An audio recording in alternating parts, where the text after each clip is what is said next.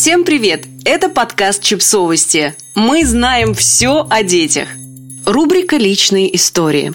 Детское упрямство. Три шага от борьбы к взаимодействию.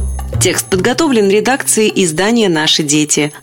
Упрямство – это такая детская болезнь, которая развивается стремительно, когда родители особенно заняты, нетерпеливы, спешат на важные встречи и работы, увлечены своими разговорами, находятся в аврале дел и гонки времени. Вдруг ребенок протестует, отвергает, упрямится. Шлагбаум опускается.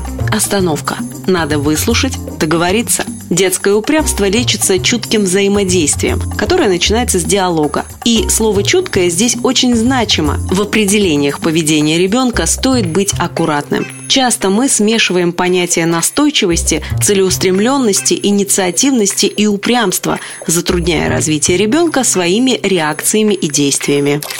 Характеристика детского упрямства. Категоричность, нежелание слышать и понимать другого человека, нежелание считаться с интересами, возможностями взрослых, желаниями других людей и требованиями ситуаций. Действуйте. Оцените поступок ребенка. Точно ли вы столкнулись с его упрямством, а не с настойчивостью, инициативностью, целеустремленностью, живущими по соседству? Поймите три причины упрямства. Я сам усиливается в кризис трех лет и подростковом периоде. Средство детской мести на зло вызывается чувствами обиды, злости, гнева, направленных на родителей. Сигнализирует о возможном кризисе или конфликте в отношениях. Доступная для ребенка форма проявления себя, своих желаний, чувств. Здесь мы сталкиваемся с парадоксом заявления о своем желании через выражение нежелания. То есть ребенок пользуется всеми доступными средствами, чтобы обратить на себя внимание, и у него это получается.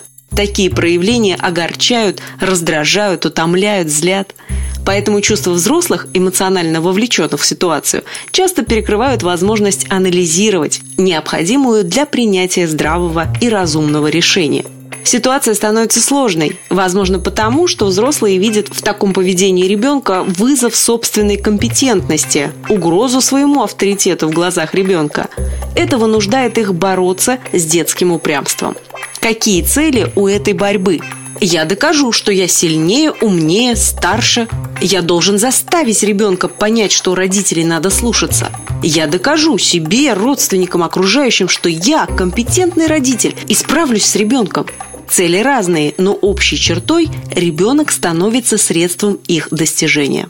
Упрямство родителей, которые упорно доказывают свою компетентность и настаивают на своем, сталкивается с упрямством детей, и круг замыкается. В этой борьбе будут только пострадавшие, победителей не будет. Действуйте, разберитесь с собой, какие ваши цели. Осознайте бессмысленность борьбы. Вы тратите много сил на достижение этой цели и при этом теряете из виду ребенка. Ваша эмоциональная вовлеченность не позволяет спокойно проанализировать возникшую ситуацию. Для ребенка борьба с его упрямым поведением – это борьба с ним самим. А что с чувствами детей? Его заставляют делать то, чего он не хочет.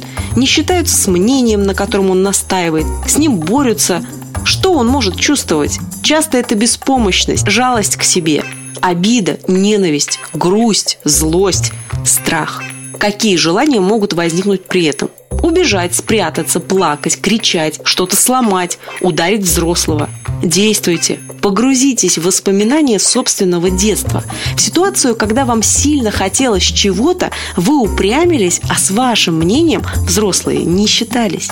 Вспомните детали. Сколько вам лет? Где это происходило? Как именно взрослые заставляли вас делать так, как было нужно им? Кто эти взрослые? Что они говорили при этом? Что вы чувствовали и что хотели сделать? Такое упражнение поможет вам понять и разглядеть чувства собственного ребенка.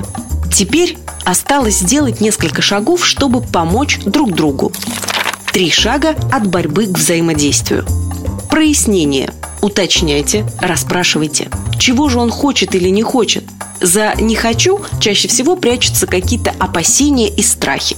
«Хочу» тоже может иметь подводные камни и превращаться в «хочу» не знаю что.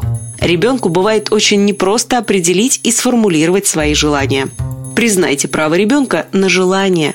Выполнить желание ребенка и признать право ребенка хотеть то, что ему хочется – совершенно разные действия с разными последствиями.